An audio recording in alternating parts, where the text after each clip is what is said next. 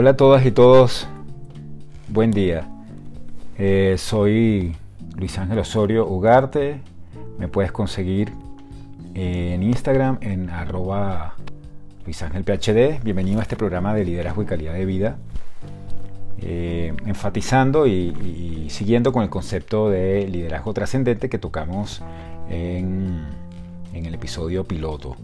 Eh, ese funcionamiento, esa práctica esa reflexión que necesitamos en nuestro día a día para ser mejores, para ser líderes bondadosos, para ser líderes que pensamos más allá de, nuestro, de nuestra propia, vamos a decir, individualidad y que pensamos en los otros y que tenemos a los otros como prioridad.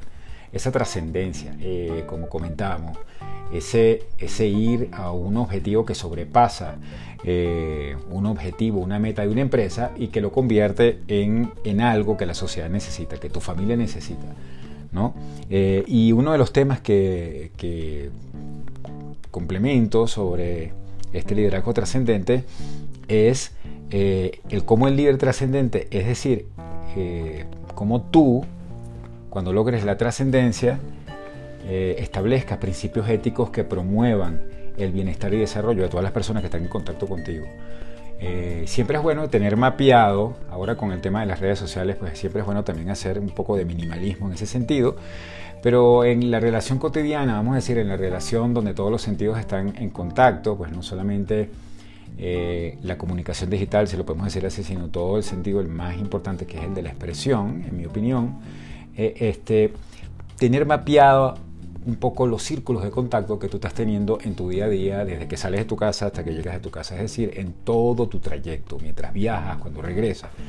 ¿Para qué? Para que siempre esté esa promoción del bienestar y el desarrollo de las personas, para que le puedas dejar algún conocimiento a las personas que están contigo, a tu equipo de trabajo. Siempre tiene que haber algo nuevo. Recordemos que, nuestra, nuestro segmento cognitivo y aquel que también está relacionado con el arte se va moviendo eh, dentro del punto de vista de nuestras neuronas, va creciendo en la medida que yo meto conceptos nuevos y que discuto esos conceptos nuevos. Obviamente tiene su, este, su periodo de aprendizaje, pero definitivamente es súper relevante. Eh, todos los días llega en las mañanas, este, yo llego también en las mañanas con mi equipo de trabajo y trato de ver cómo está el bienestar de las personas, si las personas durmieron suficiente, si las personas están en buenas condiciones, las personas que están contigo en tu casa y las personas que están en tu organización. Esa, esa transmisión de tu responsabilidad para poder proporcionar bienestar y desarrollo a las personas que te rodean es definitivamente muy importante. Y en ese mismo sentido, pues crea de tu equipo y, en tu familia, pues lo que eh, Fred Kaufman en su, su obra de la revolución del sentido habla de una banda de hermanos y de hermanas, ¿no? Es decir, aquella hermandad, aquel concepto de, de ser incondicional, de la incondicionalidad, eh, un hermano está en las buenas y en las malas. Un hermano está contigo para absolutamente todo. Y está, eh, si lo vemos dentro del punto de vista de una relación 360, está en una, en una base un poco más lineal a ti, horizontal. ¿no? Entonces eso da como un sentido, aunque no es así en la realidad. En la realidad todo es horizontal. Cualquier relación con independencia de los puestos arquitectónicos y estructurales de las empresas, todo está en digamos, en una línea que es la línea de la ética, del respeto, de la dignidad, ¿no? Este, otro punto que se recomienda muchísimo cuando estamos hablando de este liderazgo trascendente es que es sobre la autonomía que deben contar todos los miembros de una organización. No importa el tamaño, no importa si esa organización este, tú la concibes como tu departamento, como tu gerencia, eh, como una parte del departamento, es decir, con la persona que más te relaciona, con tu cliente, como tú definas la organización, la autonomía que tú le dejas a las personas y que tú mismo tengas, es muy importante. Reflexiona, tómate unos segundos para pensar este, si realmente eso que eh, en el siglo pasado se llamó delegación de autoridad, ¿no?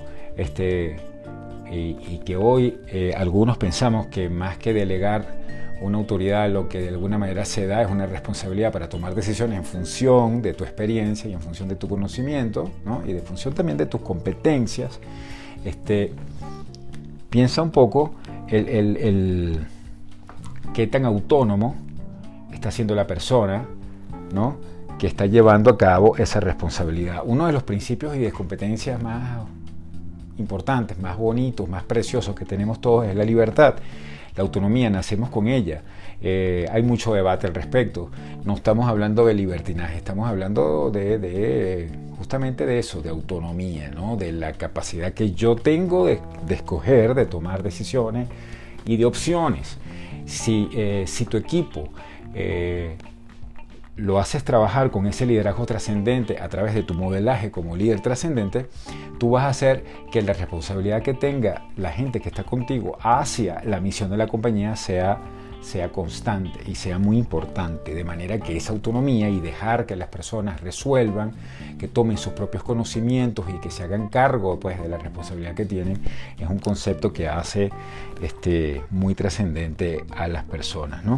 Eh, otro punto es eh, que debemos alientar al resto de nuestros compañeros o a los otros a que aceptemos todos los desafíos este, para pensar y actuar de una manera diferente.